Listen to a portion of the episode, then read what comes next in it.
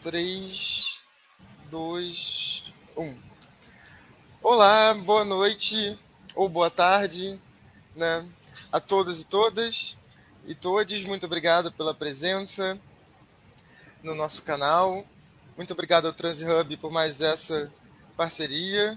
Meu nome é Adamo da Veiga, eu sou coordenador do Instituto Estudos do Presente, né, uma iniciativa voltada à disseminação do pensamento contemporâneo, filosófico e humanístico em geral. E hoje nós vamos receber a professora Carmel Ramos para a fala Tradição e Inconformismo, uma certa prática da história da filosofia. Carmel Ramos, ela é formada em filosofia pela Universidade Federal do Rio de Janeiro, tem mestrado e doutorado em filosofia pela Universidade Federal do Rio de Janeiro, também com um estágio na Universidade Vincennes, na França, durante o doutorado. É colaboradora da Rede Brasileira de Mulheres Filósofas, participa do projeto de extensão do CNPq Quantos Filósofos e atualmente é professora na UFRJ. Então, muito obrigado a presença de todos. Né? Gostaria de agradecer a professora Carmel. Então, eu passo a palavra. Né? Muito obrigado, professora por aceitar vir aqui conversar com nós hoje. Pode falar, Carmel. Tá, obrigada, Adamo, pela, pela apresentação, obrigada pelo convite. Eu queria, enfim, agradecer a, ao IEP, né, por esse convite, agradecer também a parceria na divulgação do contragrupo, e estou vendo aqui também que algumas pessoas do grupo estão aqui assistindo, amigos, amigas, então queria agradecer a presença deles também. Uh, esse convite ele vem no momento é, é, que me permitiu, inclusive, realmente voltar a escrever e a pensar certas coisas relacionadas à pesquisa. No momento em que eu estava, enfim, desde que eu defendi, eu tenho me sentido um pouco afastada dessas questões e, enfim, me dedicando mais a, a, ao trabalho docente, né? Então, eu realmente foi uma oportunidade interessante para eu me organizar, escrever um texto, falar um pouco sobre como eu tenho pensado é, ultimamente e, a partir um pouco da minha experiência na pesquisa nesses anos todos, o trabalho com a história da filosofia, que eu acho que também é uma é, maneira que eu tenho de contribuir com a proposta do Instituto, né, que é essa ideia de pensar questões relativas ao presente. Uh, eu decidi não me aprofundar exatamente num tema relativo ao século XVII, que é, enfim, aí o período da história da filosofia ao qual eu me uh, consagrei nos últimos anos, mas tentei escrever e pensar a partir de uh, textos e a partir especialmente de um autor uh, ao qual me aproximei mais recentemente, né? E um pouco por causa disso também eu preferi escrever um texto e preferi uh, que essa apresentação fosse estruturada a partir da leitura desse texto. Então, é, eu vou pedir um pouquinho da paciência de vocês uh, para essa leitura. E aí, enfim, a gente vai. A gente pode conversar depois uh, que eu terminar a leitura e debater sobre esses temas aqui a respeito da história da filosofia e o modo como eu tenho pensado essa tarefa de estudar né, a história. Então, eu vou passar a leitura aqui do, do meu texto. Um, eu escolhi, então, para essa fala um tema metafilosófico, a metodologia de pesquisa em história da filosofia. Eu selecionei esse tema considerando que toda a minha pesquisa dependeu e ainda depende de uma reformulação de nossas práticas filosóficas tomadas como evidentes. Seguindo um certo cartesianismo bastante heterodoxo, eu sempre acreditei que cada reflexão sobre um objeto deveria envolver a elaboração de um método a partir do qual esse, esse objeto pudesse ser expressado, Método esse singularizado para cada objeto e, nesse aspecto, distante do método que se quer a priori e universal, segundo uma certa versão da filosofia cartesiana. Eu acredito ser essa a contribuição que eu possa fazer para uma discussão que quer se colocar do ponto de vista do presente, como é o objetivo do Instituto Estudos do Presente. Uh, diante desse tema, é, diversas possibilidades e dificuldades se impuseram. Eu pensei, em primeiro lugar, em fazer uma espécie de apresentação mais memorialista de meu percurso de amadurecimento na filosofia. Depois, eu considerei eleger um tema exemplar, por exemplo, a genealogia das práticas canônicas em história da filosofia, principalmente no Brasil, ou mesmo a querela dos antigos contra os modernos, um tema tipicamente seiscentista, sobre o qual eu poderia me aprofundar a partir da relação que a literatura entretinha naquela altura com os clássicos. Finalmente, é, descartando essas duas primeiras opções, eu decidi propor uma meditação sobre algumas passagens de textos esparsos do filósofo e crítico literário alemão Walter Benjamin, passagens essas que me ajudaram a organizar algumas intuições acerca de dois campos que me parecem relacionados quando se trata de analisar de forma metateórica assim chamada história da filosofia, que são os temas da linguagem e da história. Então, muito provavelmente essa apresentação envolverá, ainda que lateralmente, tanto esse recurso meio autobiográfico, quanto a genealogia de uma certa prática canônica no contexto nacional, quer como exemplo, quer como ferramenta de contraste.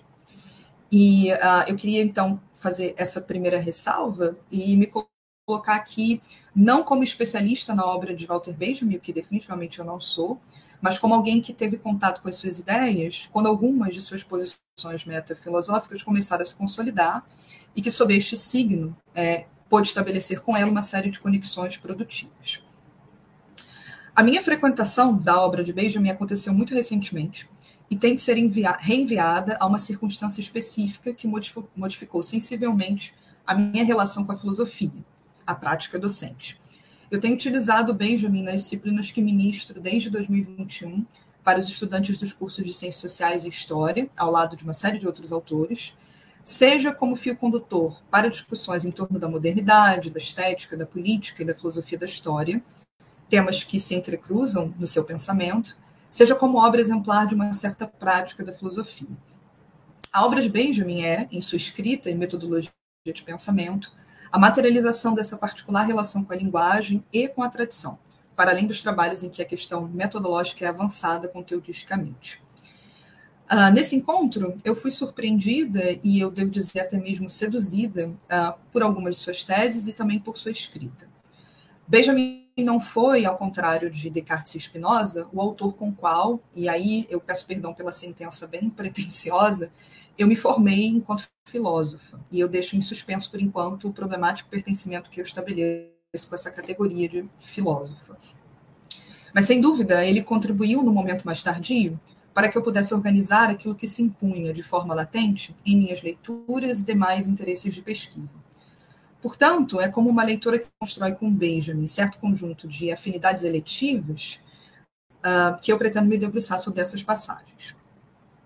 Para conceder a essa operação ares mais benjaminianos, eu gostaria de propor um exercício de descontextualização.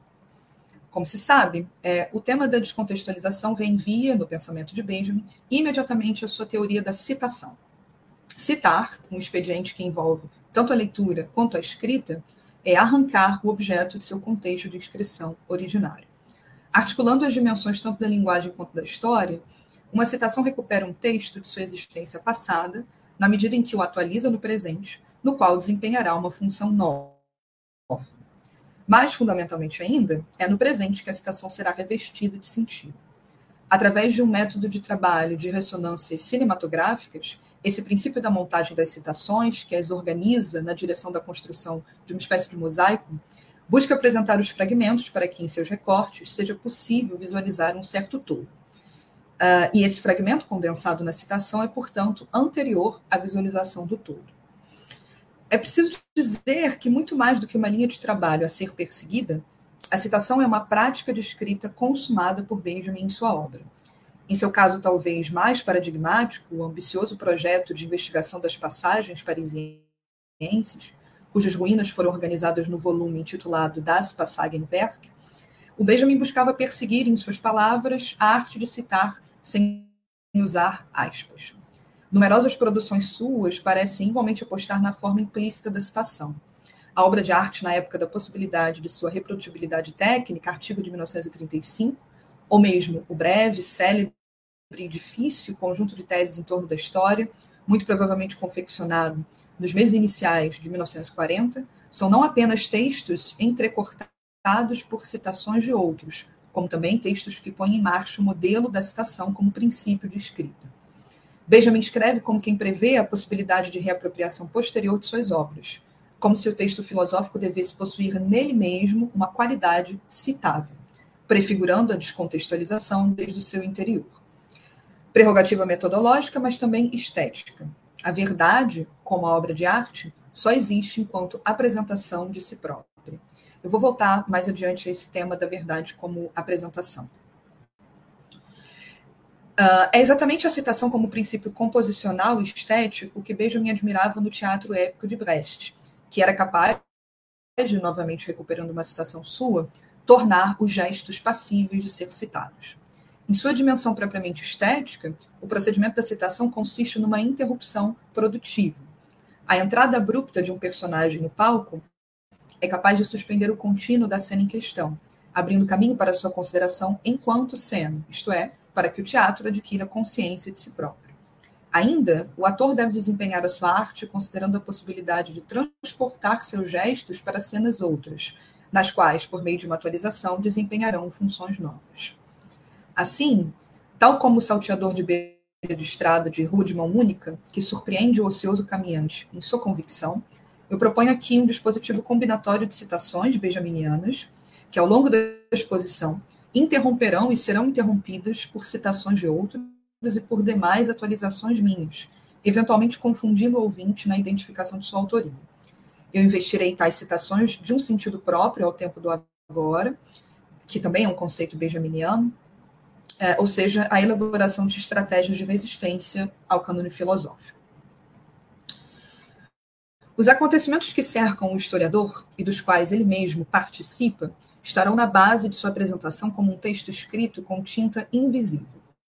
A história que ele submete ao leitor constitui, por assim dizer, as citações deste texto, e somente elas se apresentam de uma maneira legível para todos.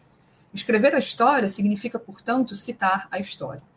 Ora, no conceito de citação está implícito que o objeto histórico em questão seja arrancado de seu contexto. Uh, essa é uma citação do Benjamin lá uh, das passagens.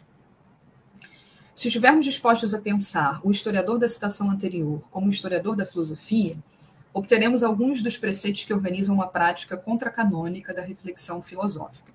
Essa operação contracanônica, essa expressão não é minha, né? eu estou utilizando aqui a, a expressão do Fabiano Lemos, da UERJ, da maneira como eu entendo, né? essa operação contracanônica, ataca três fundamentos de uma concepção mais tradicional de história da filosofia. Ela se estrutura contra o real, contra o princípio de causalidade e contra a assunção de todo método a priori. Essas críticas culminam positivamente no modo alternativo de leitura, escrita e análise dos objetos históricos.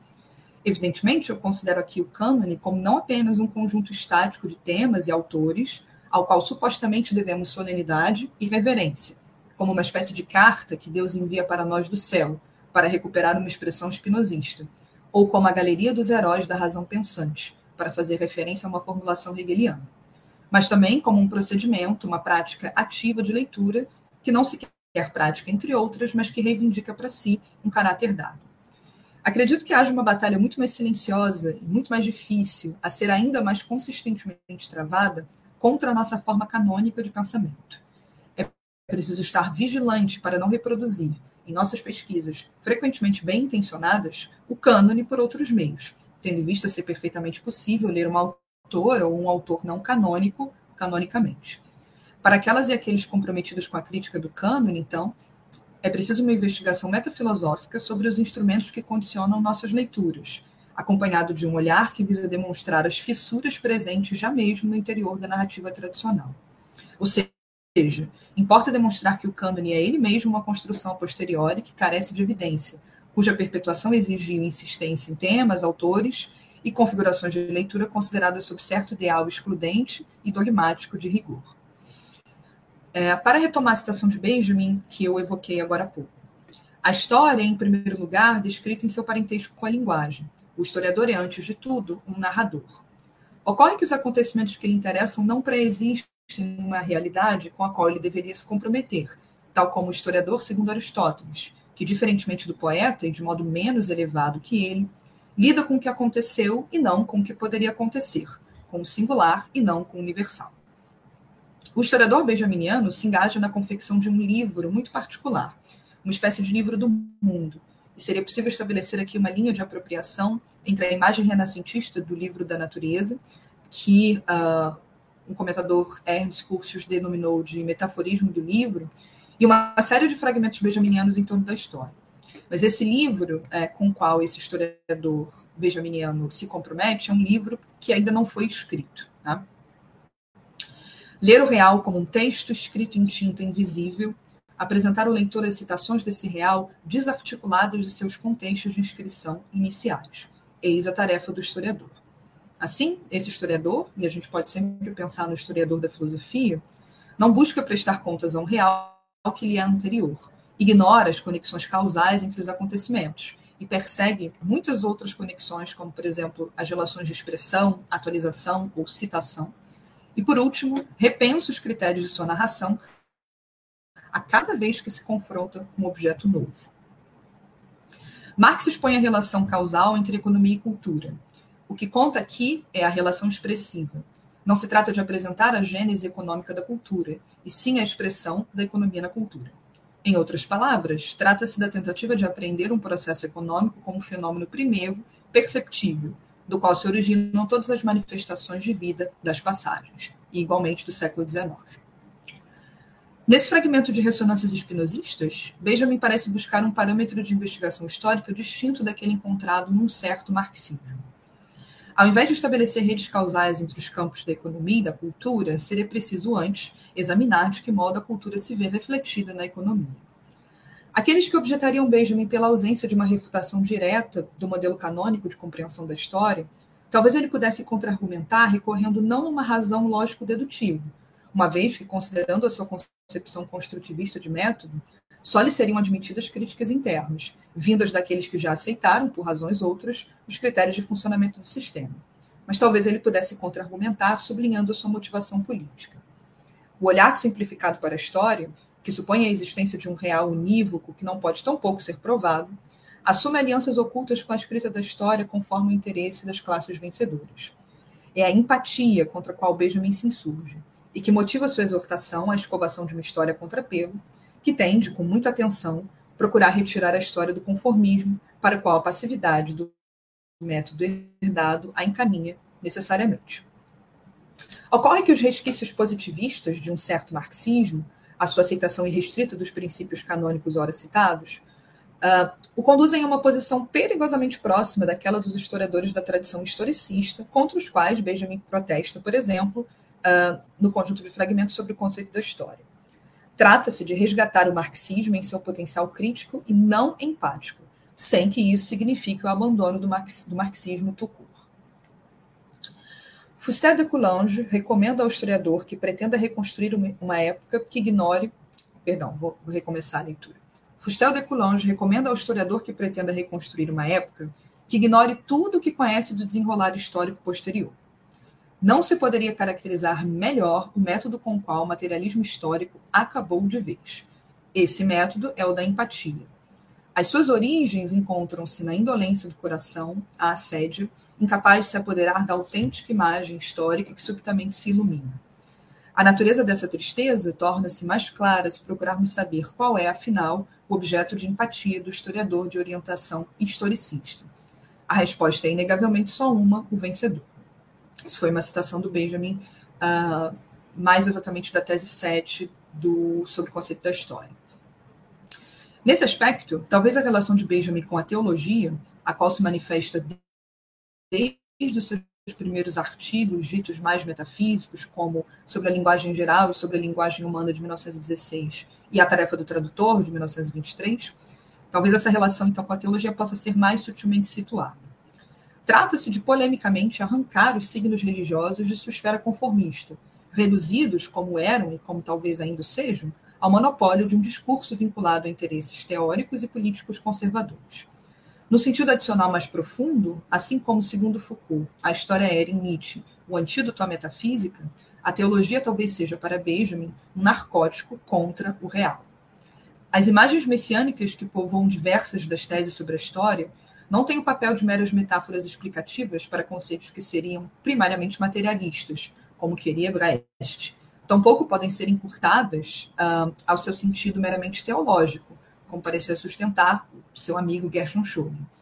Entre teologia e política há uma relação estrutural que permite incluir na esfera profana elementos da ordem do inapreensível. Aqui, eu acho que, diferentemente de Carl Schmitt, por exemplo, para quem a conexão entre teologia e política era uma analogia estruturante, sendo o campo teológico a terra que nutre existencialmente os conceitos políticos, a teologia em Benjamin reenvia os elementos mágicos e precários do pensamento e da linguagem. Como já pontuou Jean-Marie Gagneban, interessa a Benjamin recuperar a teologia, o que não significa o mesmo que endossar a religião, lá onde ela sinaliza uma incapacidade constitutiva para, para aprender, na linguagem finita, um objeto infinito. A teologia é não apenas a marca de uma existência precária, das condições de impossibilidade da linguagem, mas aquilo que, exatamente por isso, autoriza a invenção incessante de novos sentidos para dar conta de um real desativado de seus mecanismos de autorregulação. Seria possível, assim, radicalizar a hipótese de Gagneban. O messianismo benjaminiano se articula paradoxalmente a um projeto mais amplo de combate às prerrogativas de sustentação da forma canônica de pensamento. Paradoxalmente, pois se trata de dizer que, a fim de combater um certo cânone, Benjamin se apropria perversamente de outro. A teologia enfim, a solução para o marxismo positivista que ele julgava, uh, vinha estabelecendo pactos explícitos e implícitos, políticos e conceituais, com o fascismo. Nessa articulação singular entre teologia e marxismo, Benjamin confeccionava uma estratégia de luta política que deveria se resolver num plano de ação outro do que aquele da suposição problemática de um real homogêneo.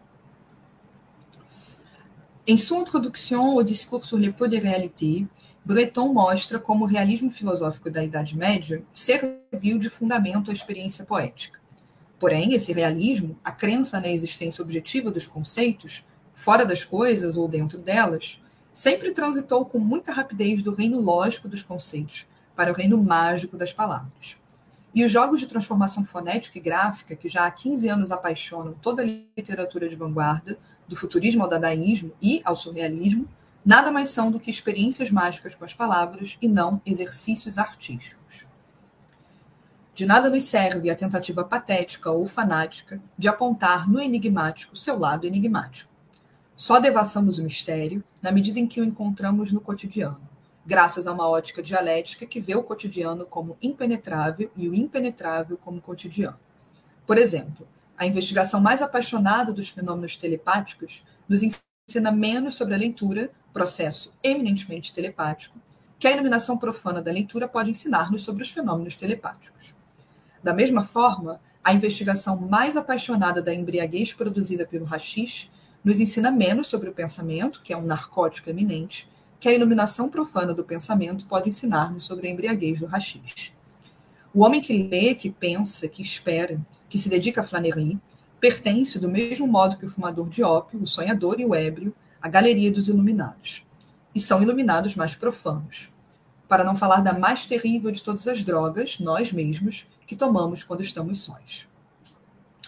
Então, eu acabei de ler duas citações descontextualizadas, e que eu vou contextualizar agora, uh, de um artigo de 1929 do Benjamin chamado Surrealismo, o último instantâneo da inteligência europeia. Então, o Benjamin recupera de uma fonte insuspeita um realismo conceitual que se traduz num construtivismo radical.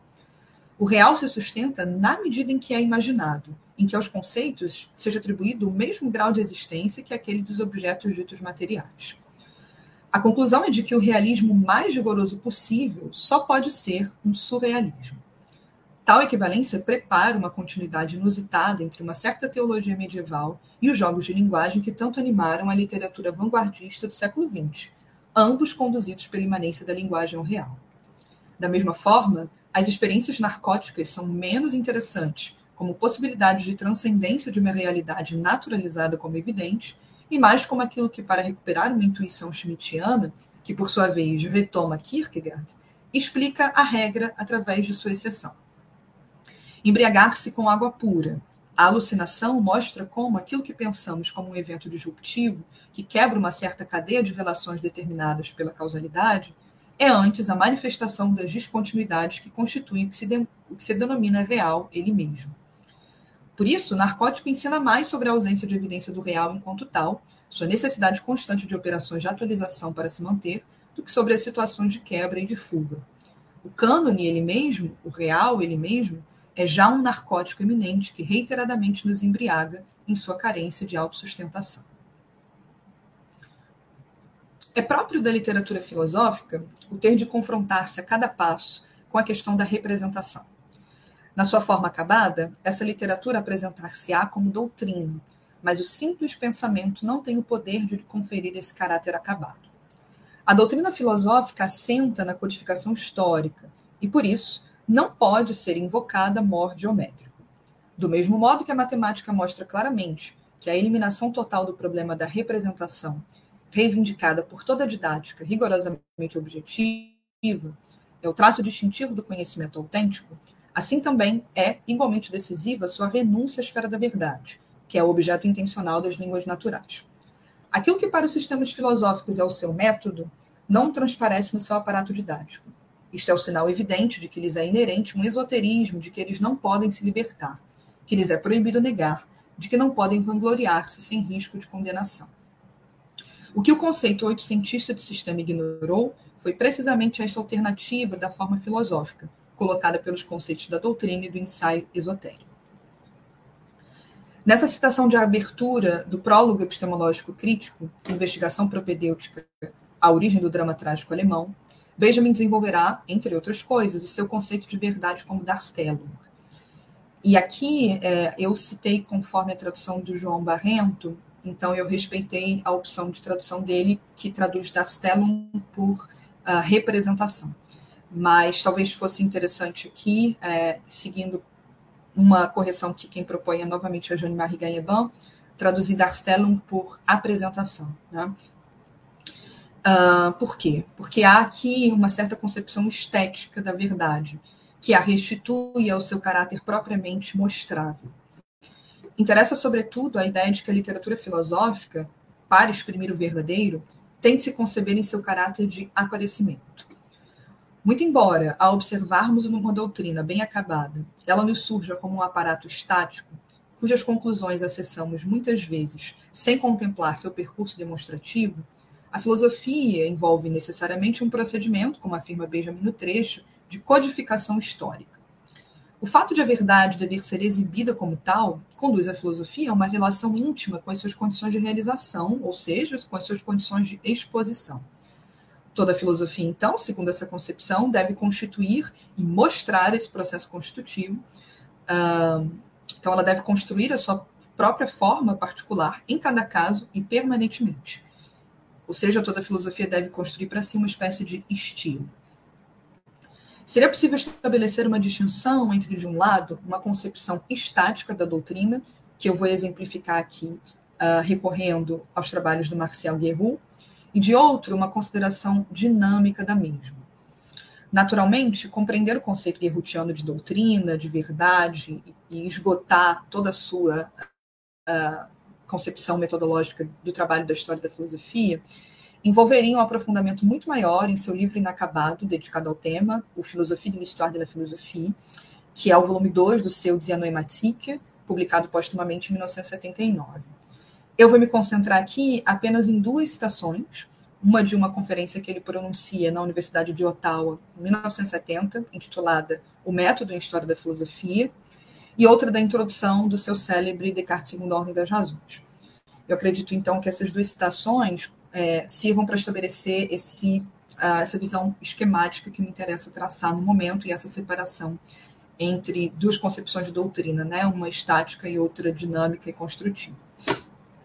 E eu queria, então, é, ao contrário do que eu tenho feito com as citações do Benjamin, uh, demarcar o aparecimento das citações do Guerrero justamente para que é, eu não, não tenha esse efeito de confusão com o meu próprio discurso. Então, diz Guerrero uh, na conferência de 1970. O historiador da filosofia tem de escolher entre dois pontos de vista. Ele pode levar em conta a sucessão de doutrinas, o movimento das ideias através do tempo, a passagem de uma doutrina para outra, a transformação de temas e problemas.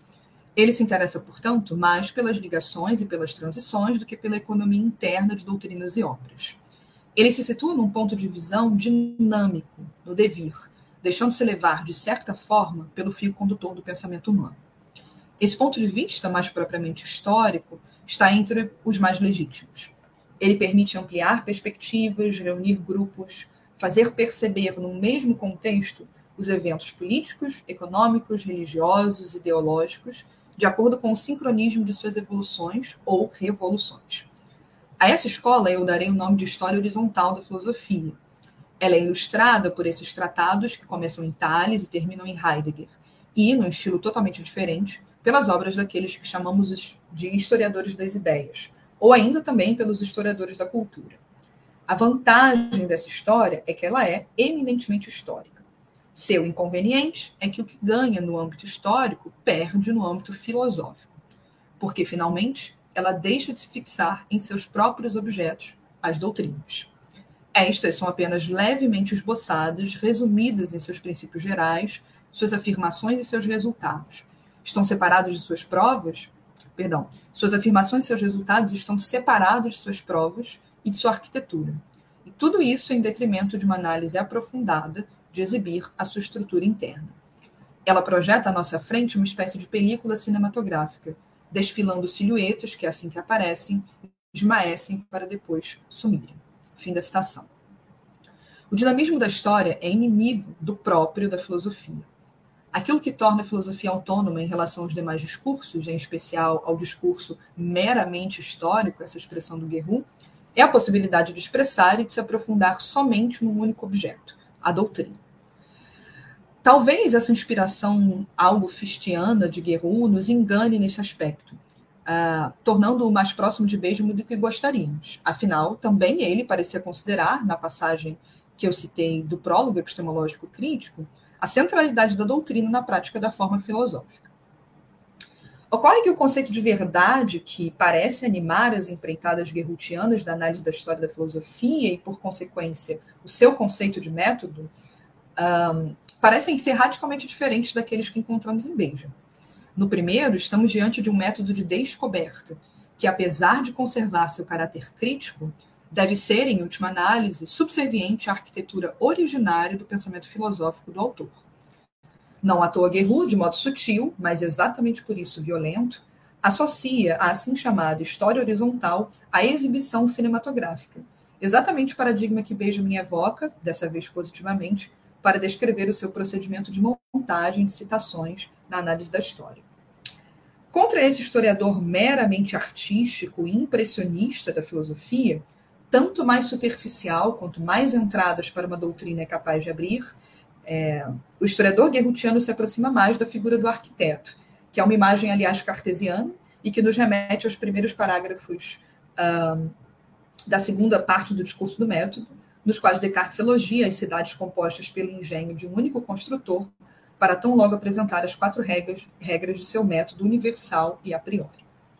Após o exercício de reconstrução sistemática da doutrina do autor, dispostas preferencialmente na forma clássica do tratado filosófico, um, que também era elogiado por Benjamin, mas segundo um outro conceito de método, justamente, o historiador vertical pode caminhar com segurança no interior de suas engrenagens ocultas, eventualmente buscando suas razões de funcionamento, sem que essas mesmas estruturas sejam desativadas e questionadas, ou não tão desativadas e questionadas a ponto de perderem a sua suposta feição original.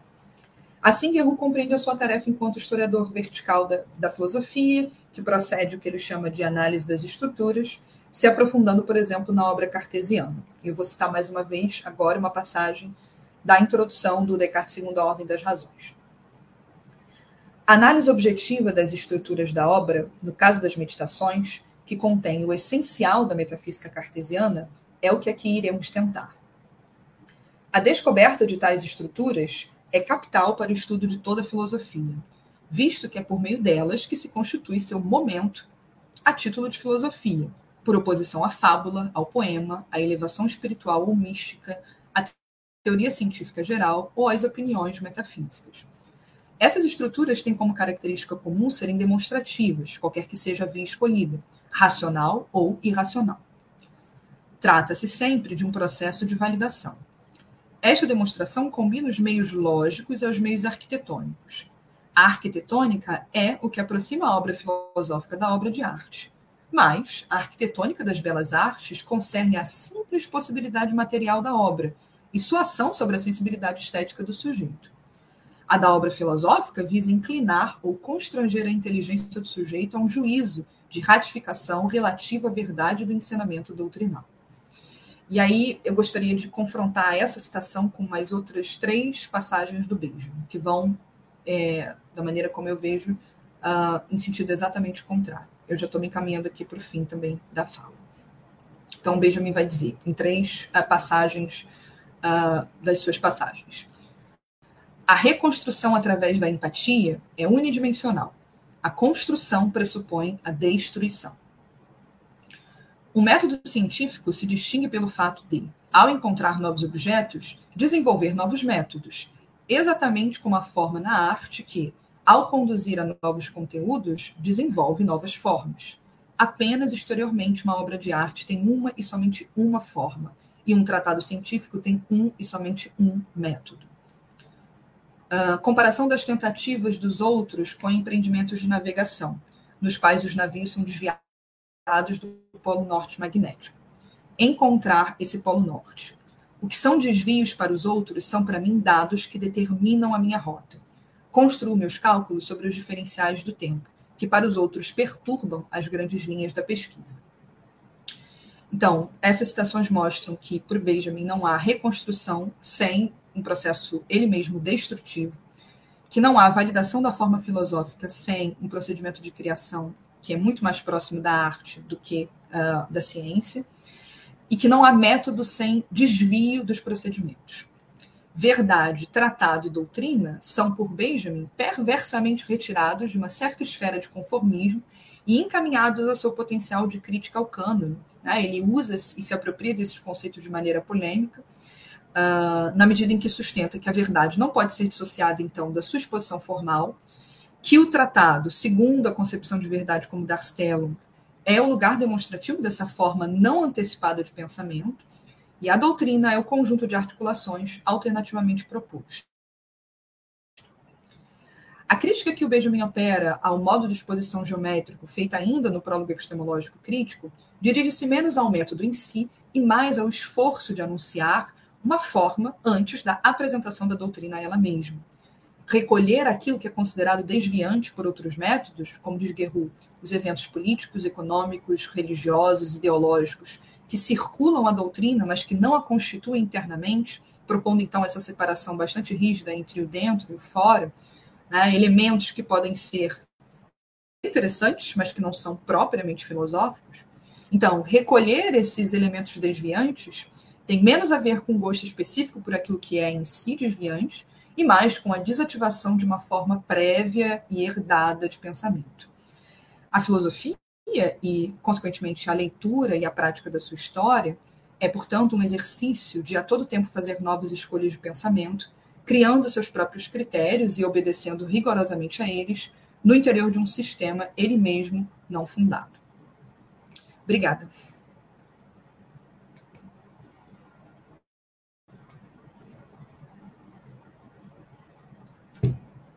O Adamo desapareceu.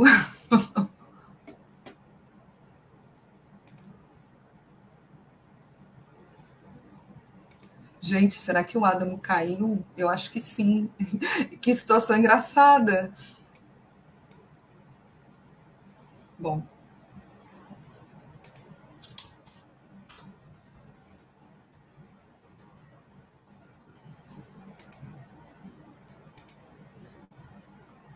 Bom, se vocês quiserem colocar perguntas,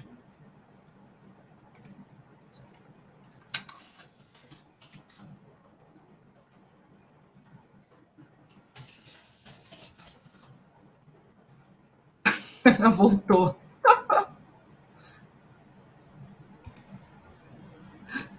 Já estava quase tomando aqui o lugar da mediação.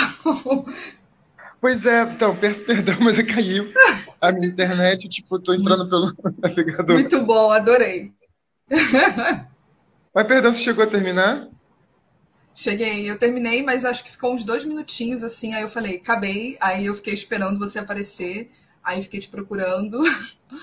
E agora você voltou. É, Mas foi muito rápido. Tranquilo. A internet caiu, desculpem aí todos que estamos assistindo por esse problema. Né? Muito mais uma vez, obrigado pela presença de todos e todas. E fiquem à vontade de colocar perguntas que eu leio aqui para a professora Carmel. Podem escrever no chat, tanto no, no canal do Transe quanto no nosso, que eu leio aqui em voz alta. Eu acho que o comentário do Fabiano ficou fixado aqui. Não sei se foi você que, que colocou, Adam. É, então.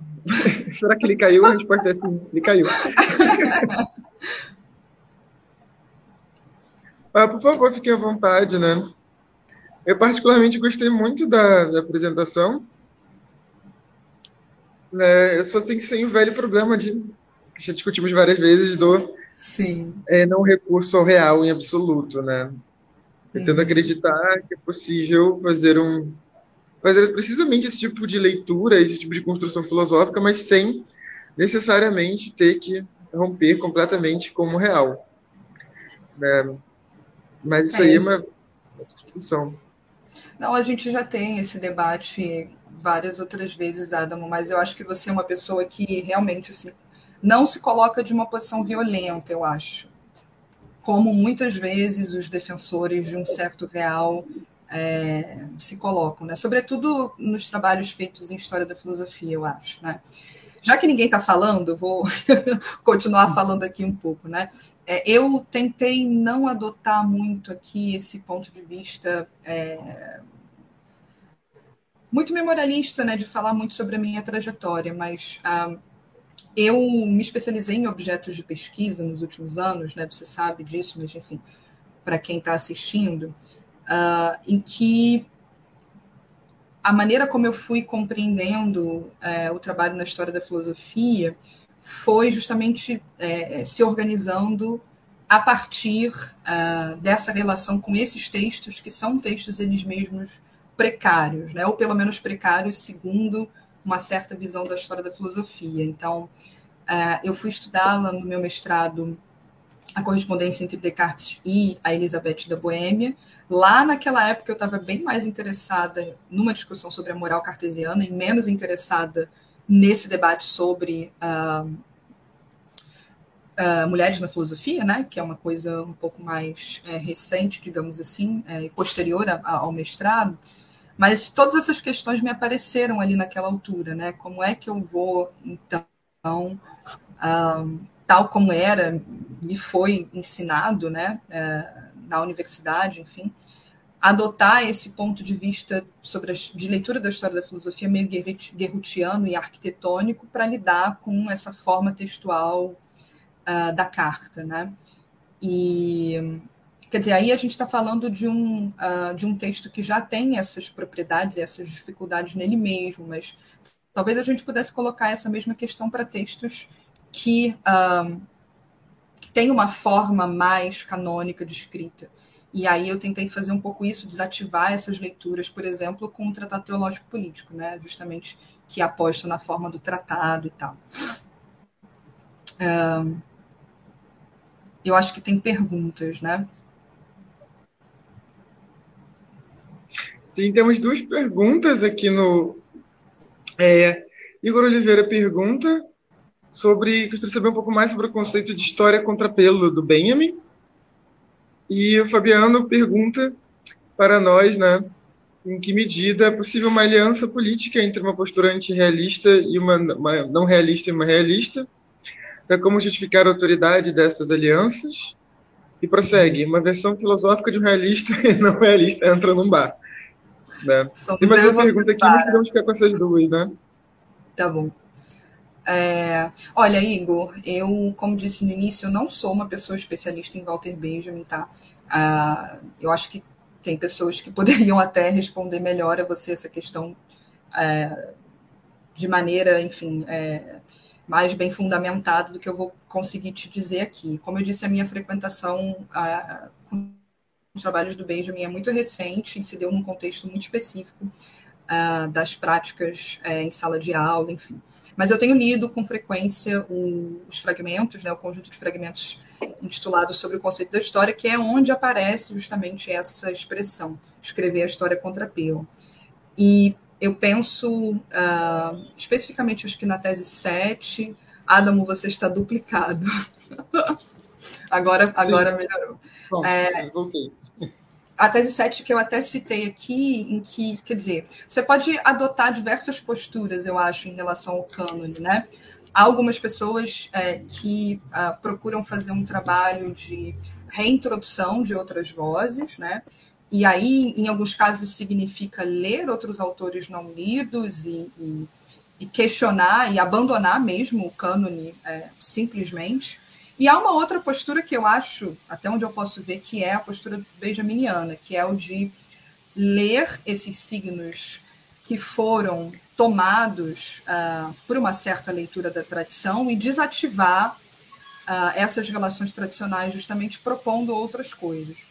E eu entendo que o compromisso do Benjamin, quando ele fala, quando ele usa essa expressão história contra pena, é justamente esse, de não abandonar completamente um recurso a uma certa tradição, mas justamente ler a tradição com outras ferramentas, pensando nesse compromisso político com os vencidos. Né? A história contra pelo tem, tem esse, essa prerrogativa de escrever a história do ponto de vista uh, dos, daqueles que perderam a história. Né? É, de que perderam essas as disputas. Uh, e o Fabiano colocou a pergunta mais difícil de todas, é, que é como fazer esse tipo de aliança. Né? É difícil porque, a levar essa, essa posição construtivista às últimas consequências, né, uh, a gente abandona, inclusive, esse lugar, que acho que é um lugar uma postura do cânone que é a postura da refutação, né?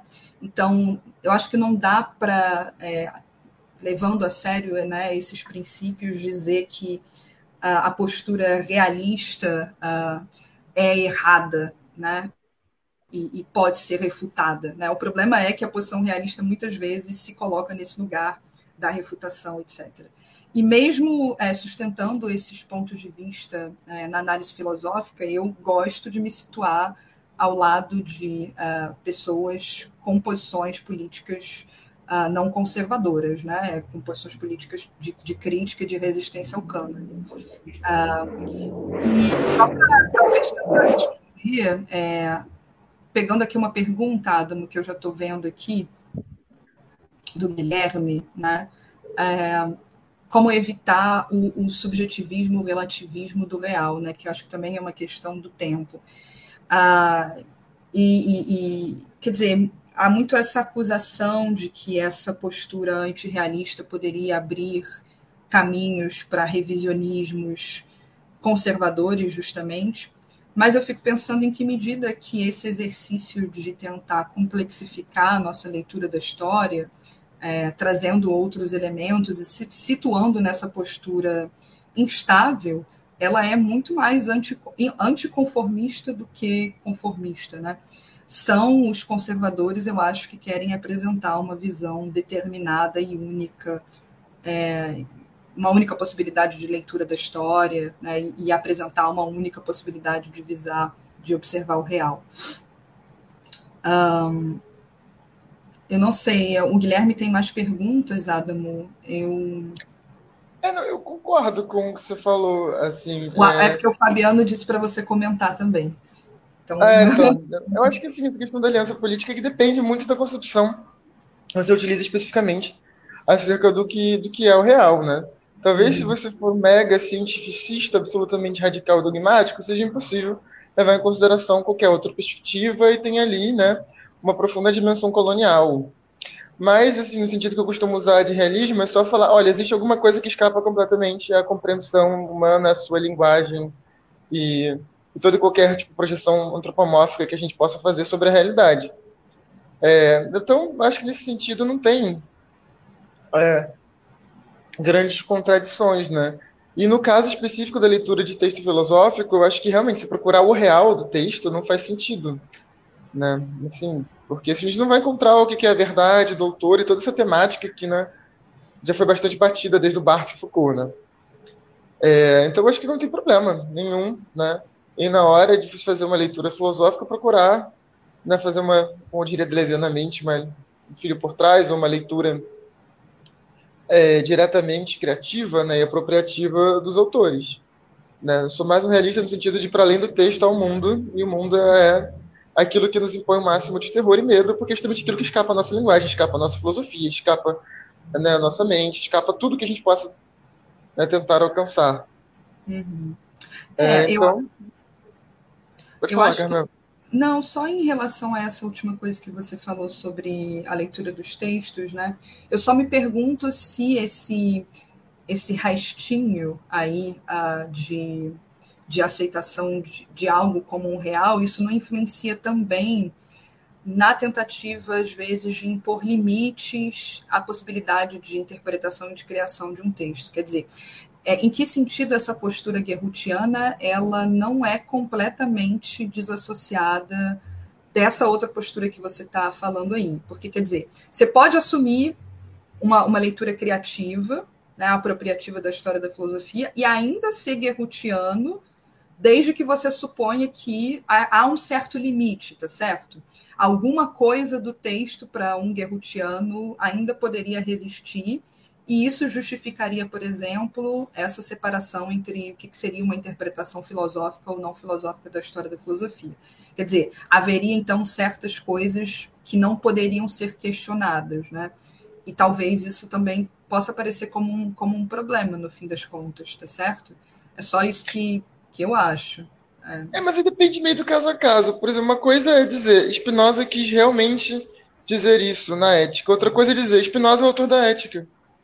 Uhum. Né? Não tem problema em afirmar que Spinoza é o autor da ética, assim, esse tipo de nível. Né? Eu afirmar a ética é um livro. Ah, é.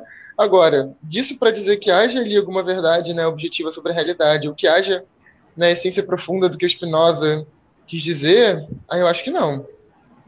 Né? Ou pelo menos toda forma, toda, todo movimento que você for fazer de afirmar isso é o que verdadeiramente Spinoza quis dizer, você já está construindo ali uma interpretação que você colocar como última, e isso realmente é meio é, violento e tudo mais. Mas a parte de houve um cara chamado Spinoza que escreveu um livro chamado Ética, para mim, não vejo como isso pode ser problemático. O Guilherme tinha complementado a pergunta dele, ele fez uma, uma questão interessante sobre. É, talvez você também queira responder até, Adamo. Uh, como é que essa prática benjaminiana da história contribui para uma leitura. É, qual a contribuição dessa leitura benjaminiana? Estou lendo a pergunta dele, né? Da história para pensar cursos e práticas didáticas. Como você tem articulado essa perspectiva no seu ensino? Isso é, muito, é uma pergunta muito interessante, né? Porque uh, eu estou nessa situação muito difícil em que eu dou aula, acho que o Adamo também já trabalhou assim, para cursos que não são de filosofia, né? Eu trabalho com ciências sociais e história, então, é um, um, são cursos para não filósofos, e, que já é uma dificuldade, e uma dificuldade adicional é que são cursos de introdução à filosofia. E aí você pode adotar diversas entradas possíveis, porque o professor tem toda a liberdade para construir ali a emenda da disciplina. Uh, por conta da minha, uh, das minhas posições metodológicas, algumas delas que eu expus, eu expus aqui hoje, eu faço cursos de introdução à história da filosofia, né? Não são cursos evidentemente exaustivos, a gente não tem como, é impossível esgotar a história da filosofia em seis meses. Mas eu tento, é, por exemplo, num dos cursos, justamente pensando nessa aliança entre formas de escrita, né, estilo da filosofia e prática filosófica, selecionar alguns exemplares de textos da história da filosofia Uh, e uh, apresentá-los aos alunos, né? por exemplo, a forma do diálogo, a forma do tratado, a forma da meditação, a forma do ensaio. Né? E a gente vai discutindo esses textos, pensando não só nos conceitos, né? isso que eu acho interessante. E isso é muito legal porque, uh, quer dizer, a gente tenta praticar ali ao longo das aulas o que, que seria a leitura de um texto filosófico, muito mais do que discutir o conteúdo do pensamento de cada um desses autores, né? aprender a filosofia de Platão ou de Montaigne, é discutir esse o que é um procedimento de leitura, né? como é que a gente se dirige para um texto de filosofia. e acho que isso é muito interessante de ser feito quando a gente lida é, justamente com textos históricos. Né? Há muitas entradas possíveis para esse texto, esses textos, falando sobre, e aí anti-guerrutianamente, né? falando sobre todas aquelas questões que a princípio seriam exteriores ao texto, ou seja, as questões históricas, as questões de linguagem, as questões estilísticas. Né? Então, a gente vai, digamos, enriquecendo essa prática de leitura com os textos históricos. E aí, tentando é, pensar, inclusive, uh, fazer críticas, né? E pensar as fissuras desses textos, como que, por exemplo, quando a gente estuda Descartes, eu acho sempre interessante mostrar um outro lado né, do cartesianismo que muitas vezes é menos discutido, que são os textos uh, sobre a moral e como que a moral cartesiana representa contra um certo espírito cartesiano ou um, um modo como o cartesianismo ficou na cultura. Uma espécie de fracasso, né? um, fracasso do cartesianismo acontece ali quando a gente é, se situa nos textos sobre a moral, enfim. Então, eu tenho articulado dessa forma. E lendo nos cursos, principalmente de história, eu de fato leio os textos do Benjamin e a gente discute mais conteudisticamente as teses dele, né? Mas eu acho que dá para se inspirar pela, pela parte metateórica do Benjamin para ler outros autores da história da filosofia também. Não sei se o Adamo quer comentar da experiência dele.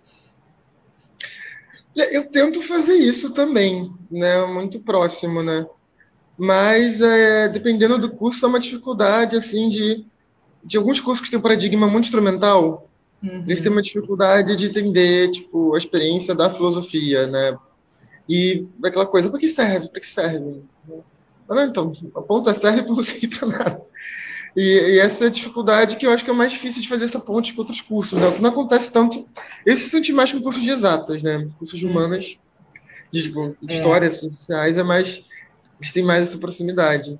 Mas eu concordo, né? Não vejo muito sentido em apresentar linearmente a história da filosofia num curso de introdução, porque afinal uhum. não é bem isso que eles vão reter, né? O que é importante é essa experiência de pensamento.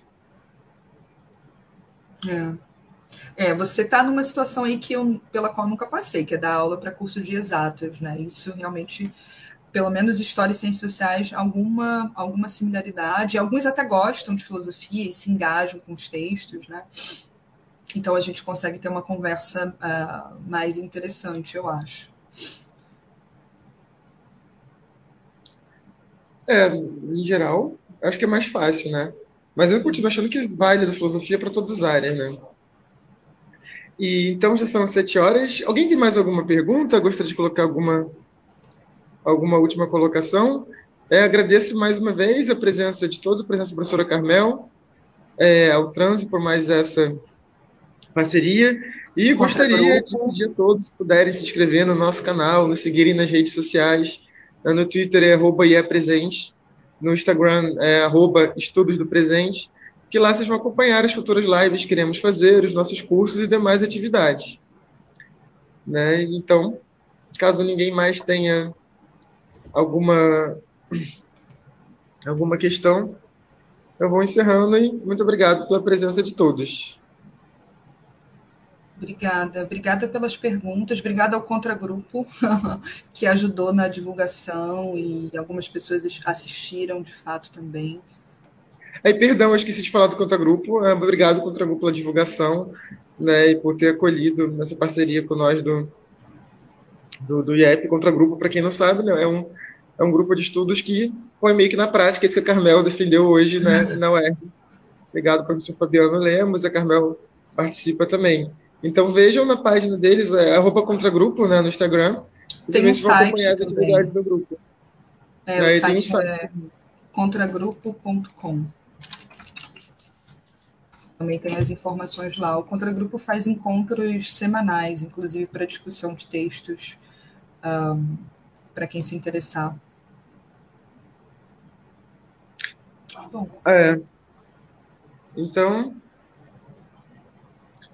Espero que tenham aproveitado né, a fala e uma boa noite a todos e todas. Obrigada.